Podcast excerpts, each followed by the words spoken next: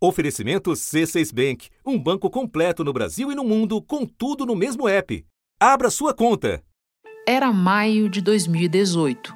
Luiz Inácio Lula da Silva estava na prisão e Sérgio Moro colhia aplausos pelo saldo de quatro anos de Lava Jato. No one is above the law. O juiz Sérgio Moro afirmou num discurso nos Estados Unidos que ninguém está acima da lei. Àquela altura, a operação já havia produzido mais de 180 condenações e recuperado mais de 12 bilhões de reais para os cofres públicos. Um de seus expoentes, o procurador Carlos Fernando dos Santos Lima, foi claro sobre a escolha feita por ele e colegas naquela conjuntura. E, naturalmente, entre a Lava Jato, muitos entenderam que o mal menor era Bolsonaro. Eu creio que essa é uma decisão até óbvia pelas circunstâncias que Fernando Haddad representava justamente tudo aquilo que nós estávamos tentando evitar. E a figura central desse grupo rapidamente se juntou ao novo regime. O juiz Sérgio Moro, responsável pelos processos da Operação Lava Jato em Curitiba, será o novo ministro da Justiça e Segurança Pública no governo de Jair Bolsonaro. Eu não assumiria um papel de ministro da Justiça com risco de comprometer a minha biografia o meu histórico. E isso foi objeto de discussão e afirmação do presidente, do senhor presidente eleito, que ninguém seria protegido né, uh, se surgissem casos de corrupção dentro do governo. A realidade, porém, se mostrou mais complicada do que os planos do ex-juiz. Enfrentando dificuldades, tendo algumas derrotas no Congresso Nacional e também dentro do próprio governo, o COAF saiu do Ministério da Justiça. Uma nova perda para Moro. Foi transferido para o Banco Central. A divulgação de mensagens atribuídas a procuradores da Força Tarefa da Lava Jato e ao então juiz Sérgio Moro provocou diversas reações no ambiente jurídico. O ex-presidente Luiz Inácio Lula da Silva deixou a sala em que estava preso na Superintendência da Polícia Federal, em Curitiba. Já tentei trocar gente da segurança nossa no janeiro, oficialmente, e não consegui. Isso acabou. Eu não vou esperar minha família toda, de sacanagem, ou amigos meus, porque eu não posso trocar alguém da segurança na ponta da linha que pertence à estrutura nossa. Vai trocar. Se não puder trocar, troca o chefe dele. Pode trocar o chefe dele? Troca o ministro. E ponto final. Não estamos aqui para brincadeira. Houve essa insistência do presidente. Né? Falei ao presidente que seria uma interferência política. Ele disse que Seria mesmo. Sérgio Moro anunciou que pediu demissão do governo Bolsonaro. Governo este que, desde o princípio, trabalhou para enfraquecer mecanismos de fiscalização e transparência, além do próprio Ministério Público. O lavajatismo vai passar. O Ministério Público Federal formalizou o fim da força-tarefa da Lava Jato em Curitiba. A partir de agora, as investigações serão conduzidas dentro do GAECO, grupo do Ministério Público que atua no combate ao crime organizado. O presidente Bolsonaro sancionou sem vetos o projeto que flexibiliza a lei de improbidade administrativa e passa a exigir aquela comprovação de dolo para a condenação de agentes públicos. Agora, um novo capítulo dessa história começa a ser escrito. Sérgio Moro está de volta ao Brasil e ao jogo. O ex-juiz federal e ex-ministro da Justiça do governo Bolsonaro escolheu um partido para chamar de seu. Vai com o selo do Podemos nas eleições de 2022. Moro vai precisar de uma visão de raio-x para conseguir se alavancar como o nome da terceira via. O ex-coordenador da Força Tarefa da Lava Jato, Deltan Dallagnol, anunciou a saída definitiva dele do Ministério Público. Eu creio que agora posso fazer mais pelo país fora do Ministério Público, lutando com mais liberdade pelas causas em que eu acredito. Da redação do G1, eu sou Renata Loprete e o assunto hoje é a Lava Jato nas urnas em 2022. No momento em que os dois principais símbolos da operação entram na pista político-eleitoral, vamos relembrar seu papel no resultado de 2018 e avaliar as condições que eles e outros do mesmo campo terão para trafegar no ano que vem. Para entender a quantas anda a construção da candidatura Moro, eu converso com a jornalista da Globo, Andréa Sadi, colunista do G1, apresentadora do Enfoco e participante do Papo de Política, ambos programas da Globo News. Em seguida, para tirar a temperatura do eleitorado, vamos ouvir o consultor Maurício Moura, fundador do Instituto de Pesquisa IDEA. segunda-feira, 8 de novembro. Andréa, faz tempo que Sérgio Moro ensaia entrar oficialmente para a política, outras siglas foram cogitadas antes. Pode começar contando para nós por que, como ele foi parar no Podemos? Renata, vamos dizer que o Moro não é exatamente um personagem popular entre partidos políticos, né?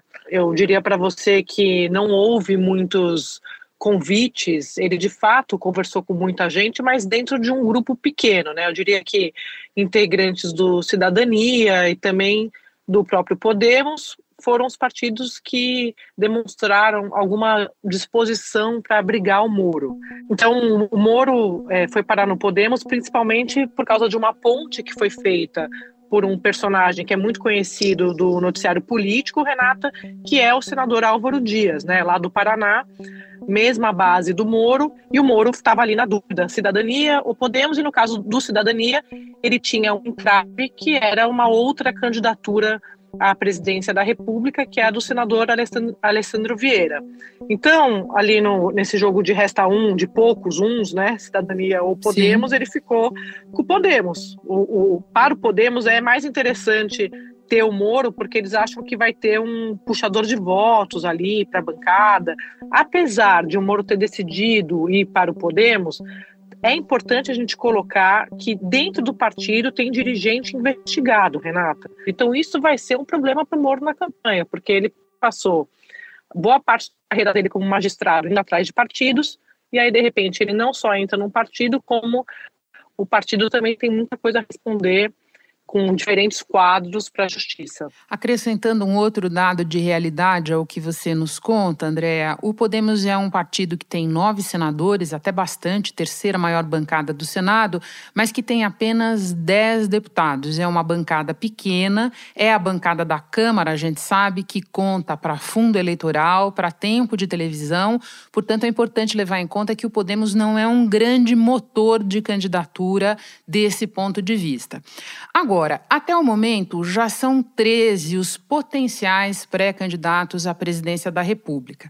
Você conhece bem como funciona, muita gente vai ficar pelo caminho, outros devem acabar com vagas de vice, disputando outros cargos. No caso do Moro, a presidência é uma opção. Quais seriam as outras? Até agora, ele não crava, né, que ele vai ser candidato à presidência da República, que ele está pensando nisso ou no Senado Federal ele se filia no dia 10 de novembro, mas o entorno dele me disse que ele está se filiando para sair a disputa é, na disputa pelo Palácio do Planalto, pela cadeira no Palácio. Nesse grupo que está articulando, que está trabalhando a candidatura do Moro, eles dizem o seguinte: olha, ele pode se lançar candidato à presidência, mas sem prejuízo de no meio do caminho ele achar que tem um outro nome nessa terceira via que tenha mais chances do que ele e ele possa apoiar esse candidato. Então, é, traduzindo, ele pode se lançar e, durante a disputa, retirar a sua candidatura. Mas é claro que isso não vai sair sem custo algum.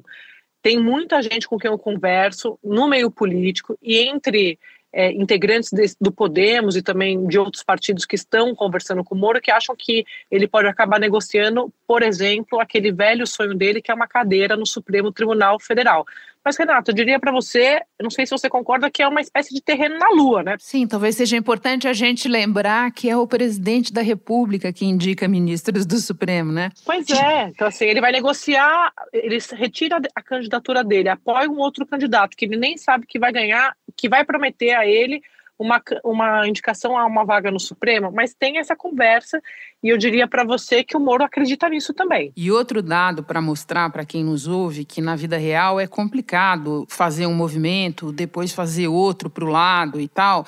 No caso do Senado, que muita gente especula como plano B, tem o fato de que é disputa por vaga única este ano e nós já temos candidato ao Senado pelo Paraná, pelo Podemos, o próprio Álvaro Dias, que vai precisar renovar o mandato. Agora, André, o Moro não vai ser o único símbolo da Lava Jato no Podemos. O procurador Deltan Dallagnol, que pediu exoneração do Ministério Público no final da semana passada, deve acompanhá-lo, embora não tenha dito isso com todas as letras. Como é que deve se dar essa entrada entrada do Deltan na política eleitoral? Que cargo, que eleitorado ele deve mirar? Bom, Renata, assim como o Moro, ele vai disputar essa turma que ficou uma espécie de de desabrigados, né, da Lava Jato. O sem-teto da Lava Jato. O sem-teto da Lava Jato. Quem apoiou a Operação Lava Jato, essa agenda anticorrupção, em 2018 viu no, no candidato Bolsonaro o candidato que incorporava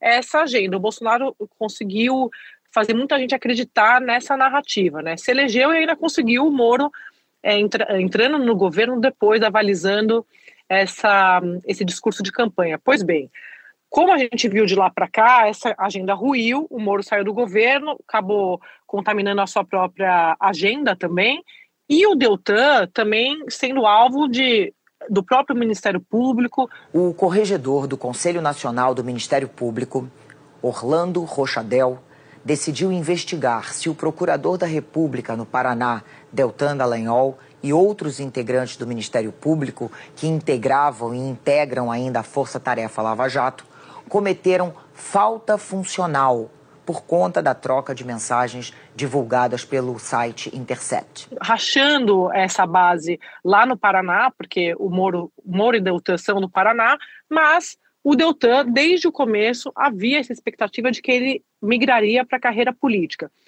Só que, Renata, dentro do próprio MP, eu conversei com alguns procuradores sobre essa candidatura dele, eles me dizem o seguinte, que o Deltan, mais do que o Moro, ele está em busca de proteção, de foro privilegiado. Imunidade parlamentar. É importante a gente lembrar para quem nos ouve, né, André, que não são só os políticos tradicionais que consideram imunidade parlamentar um bem precioso em determinadas circunstâncias. Exatamente, o que é, é uma, uma contradição, né, Renata? A gente viu o quanto essa turma da Lava Jato defendeu o fim do foro, como eles reclamavam criticavam essa, esse instrumento né, dos políticos porque eles achavam que isso dificultava as investigações de parlamentares, de autoridades. A Frente Parlamentar Mista pela Ética e contra a Corrupção promoveu um seminário para discutir o fim do foro privilegiado e entre os convidados está o ex-ministro da Justiça, Sérgio Moro. Não existe aí qualquer,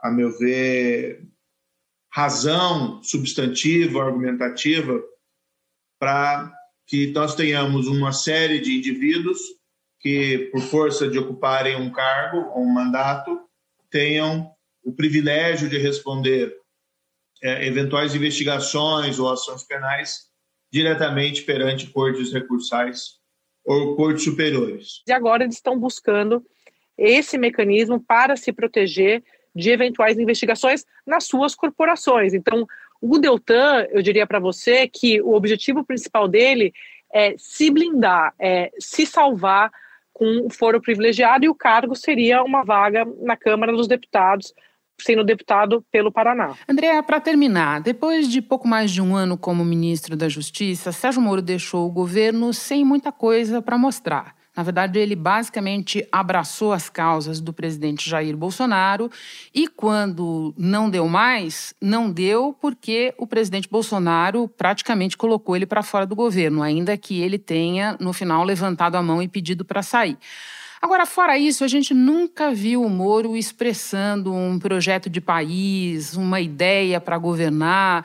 Nós já sabemos para que e com que plataforma ele quer ser candidato? Não, Renata, eu acho que nem ele tem isso claro, né? Ele vem conversando com alguns integrantes aí da cena política que atuaram em diferentes áreas. Para dar um exemplo aqui na área da saúde, o ex-ministro da Saúde, o Henrique Mandetta, com quem ele quer tocar algum tipo de aliança. Estou falando da saúde porque a gente está em plena pandemia e a gente viu pouco do Moro é, reagindo ou fazendo críticas a respeito da gestão do presidente Bolsonaro. Ele poderia ter usado esse momento politicamente para atacar um eventual adversário e ele não fez isso, né?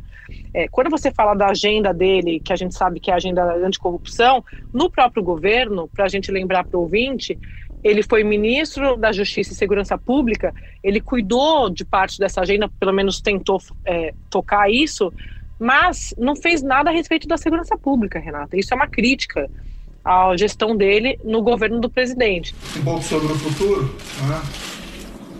todo modo, eu agradeço ao presidente da República a nomeação, como foi feito. atrás. Acho que nós tínhamos um compromisso, eu fui fiel a esse compromisso. Uh, acho que estou sendo fiel a esse compromisso no momento em que eu me encontro aqui dentro do Ministério da Justiça. Torci muito para dar certo, muito. Mas infelizmente, ou felizmente, no dia de hoje, após nossa conversa no dia de ontem, e fez acusações infundadas, que eu lamento, para muitos vai deslustrar a sua tão defendida biografia. Já entrou para a política lá atrás, né, quando entrou no governo Bolsonaro. Mas ele quer sair é, como candidato agora nas eleições porque ele quer defender as, o, o, que sobrou do seu legado. Porque, independentemente de disputar com Bolsonaro ou com Lula, ele vai ser alvo nessa campanha e não vai ter ninguém para defender. Então é uma estratégia meio chapolim, né? Quem poderá me defender? Só ele mesmo. André, eu tinha dito para terminar antes, mas como você sabe que a nossa conversa nunca termina, eu lembrei de algo que você falou e eu vou colocar mais uma pergunta aqui, tá? Você começou dizendo para nós que o Moro não tem lá muitos amigos na classe política. E nós sabemos também como candidatos são triturados por seus parceiros, por seus partidos ao longo de uma campanha eleitoral. Com quem o Sérgio Moro espera contar para levar adiante esse projeto dele, André? Muito interessante isso que você está falando, Renata, porque eu estava fazendo uma apuração de como ele conta com os rachas, né, as divisões em bases hoje que apoiam o presidente Bolsonaro. Para te dar um exemplo, né? Você está falando de partido político, o Moro está calculando nesse sentido só o durante, né? Ele, ele não, não, entendeu, ou pelo menos eu acho que ele não tem a dimensão do que será um day after de se ele se eleger, sentar com esses partidos que ele é, mirou quando ele foi juiz da Lava Jato, né? Só para dar um exemplo para quem está ouvindo, o Progressistas, o, o, principal partido do Centrão, hoje no centro do governo, foi o principal partido-alvo da Operação Lava Jato e praticamente manda no Congresso Nacional, né, na, na Câmara dos Deputados. Era PP, Partido Progressista. Por causa do desgaste da Lava Jato, virou Progressistas. É uma das legendas com mais investigados na operação. O senador Ciro Nogueira é presidente do partido desde 2013. Foi denunciado e acusado de integrar o chamado quadrilhão do PP. O deputado Eduardo da Fonte, outro alvo da operação, já foi segundo vice-presidente, líder do partido e corregedor da Câmara. Além de Eduardo da Fonte, outros dez deputados do partido estão na mira da Lava Jato. Três foram denunciados: Agnaldo Ribeiro, líder do governo na Câmara, Arthur Lira, líder do partido, e José Otávio Germano. Quando eu falo do racha entre outras categorias, vou te dar um exemplo. A polícia, hoje a Polícia Federal. Eu conversei com alguns delegados nos últimos dias, até sobre esse inquérito da interferência política do, da Polícia Federal, e eles me dizem: olha, Sadi, tem de fato uma turma na polícia hoje que apoiou o Bolsonaro em 2018 mas se o Moro vier, pode ser que, que migre, migre esse apoio para o Moro. Os delegados hoje, eles apoiariam mais o Moro, os agentes mais do presidente Bolsonaro. É, dentro do, do, núcleo militar, né? não estou falando do governo, estou falando do exército. Sim. O próprio Moro tem uma interlocução desde lá atrás, já tinha com o general Vilas Boas, já tinha com o gabinete do Vilas Boas, quando ele, Moro, era ainda juiz da Lava Jato, na eleição de 2018 no meio daquela confusão da, da discussão do Supremo sobre a prisão do Lula, veio aquele tweet do Vilas Boas. Sem citar o julgamento do habeas corpus de Lula pelo Supremo amanhã, o comandante do Exército, general Vilas Boas, fez um comentário em repúdio à impunidade numa rede social. Ele escreveu, abre aspas, asseguro à nação que o Exército Brasileiro julga compartilhar o anseio de todos os cidadãos de bem de repúdio à impunidade e de respeito à Constituição. O Moro sempre teve excelente interlocução com essa turma do então comandante do Exército. Eu, eu digo para você que até hoje ele tem uma boa relação com uma ala importante do Exército. Exército. Então ele conta também com racha entre os militares para conseguir apoio para sua eventual campanha à presidência da República. Então ele espera ser candidato de militares e de policiais. Interessante. Andréa, muito obrigada por todas as informações. Uma alegria te receber de volta no assunto. O primeiro episódio depois da licença maternidade, nós não vamos esquecer aqui. Bom trabalho para você. Obrigada, Renata. Você sempre me faz companhia e fez ainda mais a licença. Com o C6 Bank, você está no topo da experiência que um banco pode te oferecer. Você tem tudo para sua vida financeira no mesmo app, no Brasil e no mundo todo. A primeira conta global do país e atendimento personalizado, além de uma plataforma de investimentos em real e dólar com produtos exclusivos oferecidos pelo C6 em parceria com o JP Morgan Asset Management. Quer aproveitar hoje o que os outros bancos só vão oferecer amanhã?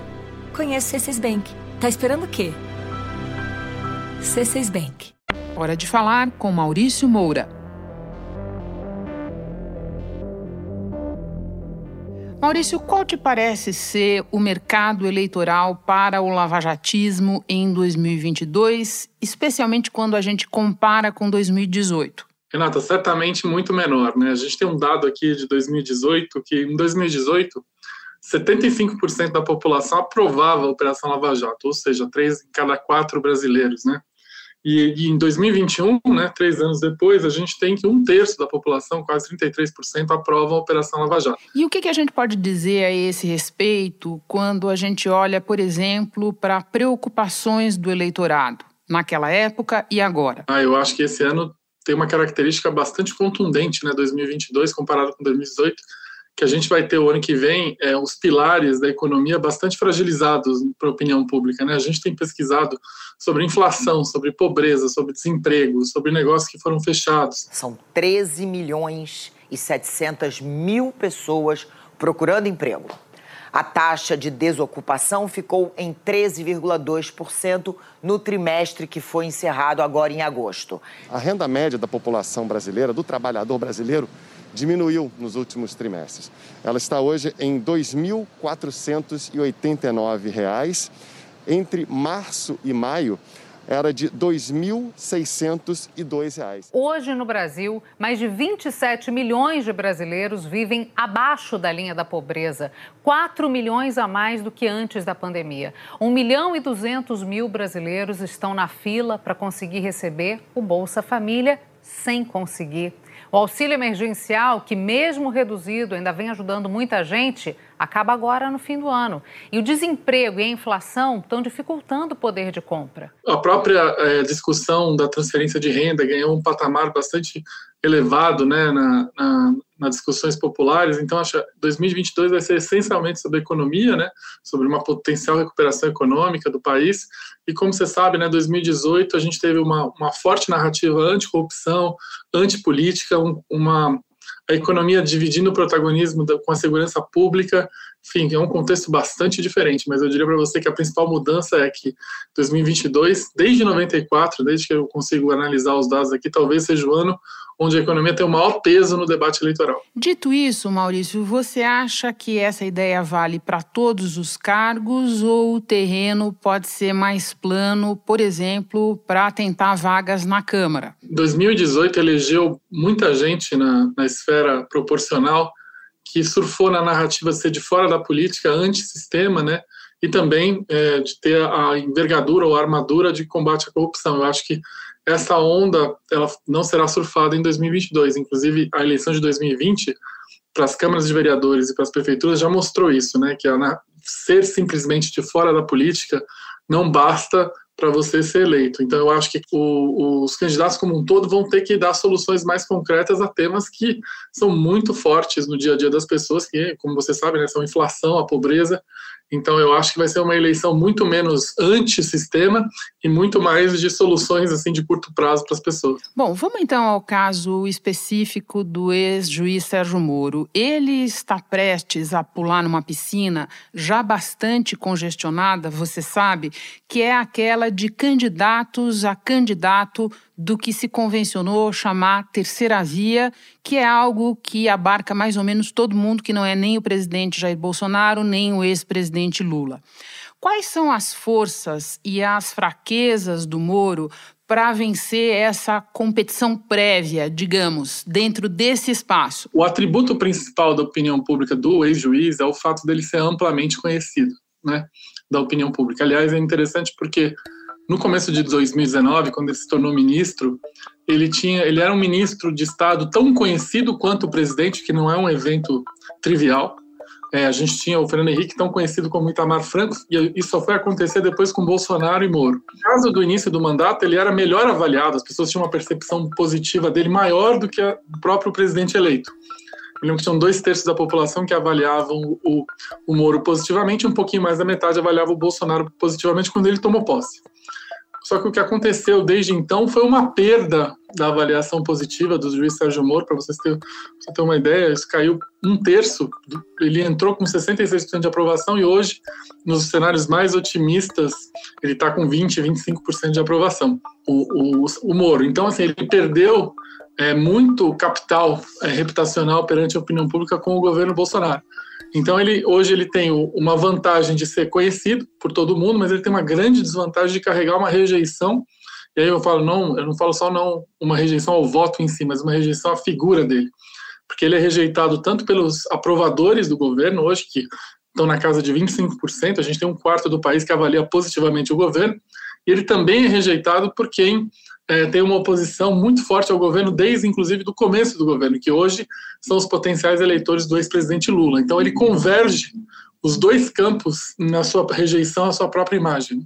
Bom, muito resumidamente, posso entender que você está dizendo para nós que o principal ativo dele é recall, e recall é algo que pode ir se perdendo ao longo de uma campanha, como a gente sabe quando entram em cena outros fatores, é isso? Correto. E se eu pudesse acrescentar mais um é, fator de dificuldade para o Sérgio Moro, além da rejeição, é o fato, como a gente tinha falado anteriormente, dessa ser uma eleição cujo foco de atenção das pessoas vai ser sobre a economia.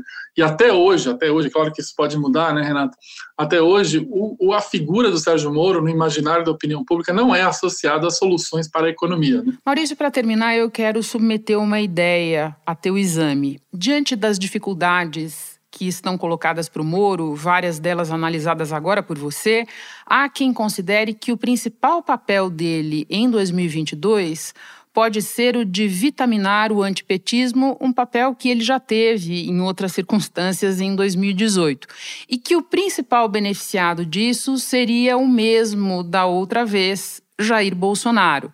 Faz sentido para você isso? Hum, sim, não, Renato. Eu acho que num cenário onde a gente tem dois candidatos amplamente conhecidos, que são o ex-presidente Lula e o atual presidente Jair Bolsonaro, e também candidatos altamente rejeitados, cada qual com a sua com o seu patamar de rejeição, você introduzir um candidato conhecido e rejeitado ajuda tanto o Lula quanto o Bolsonaro essa entrada essa entrada do Moro. Eu acho que o pior cenário para Lula e Bolsonaro é você ter um candidato razoavelmente é, desconhecido com baixa rejeição. Eu acho que é muito mais interessante para o Lula e o Bolsonaro enfrentar o Sérgio Moro. Entendo, Maurício. Muito obrigada pelas explicações todas. Um prazer te receber mais uma vez no assunto. A gente já estava com saudade. Bom trabalho para você aí. Obrigado, Renata. Bom trabalho para vocês.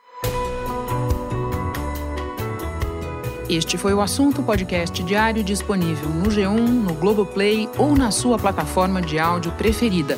Vale a pena seguir o podcast no Spotify ou na Amazon, assinar no Apple Podcasts, se inscrever no Google Podcasts ou no Castbox e favoritar na Deezer.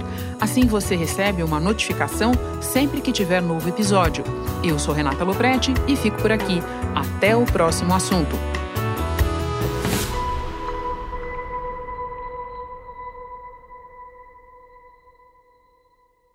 Você no topo da experiência financeira que um banco pode oferecer. Escolha um banco completo no Brasil e em qualquer lugar do mundo. Abra sua conta no C6 Bank.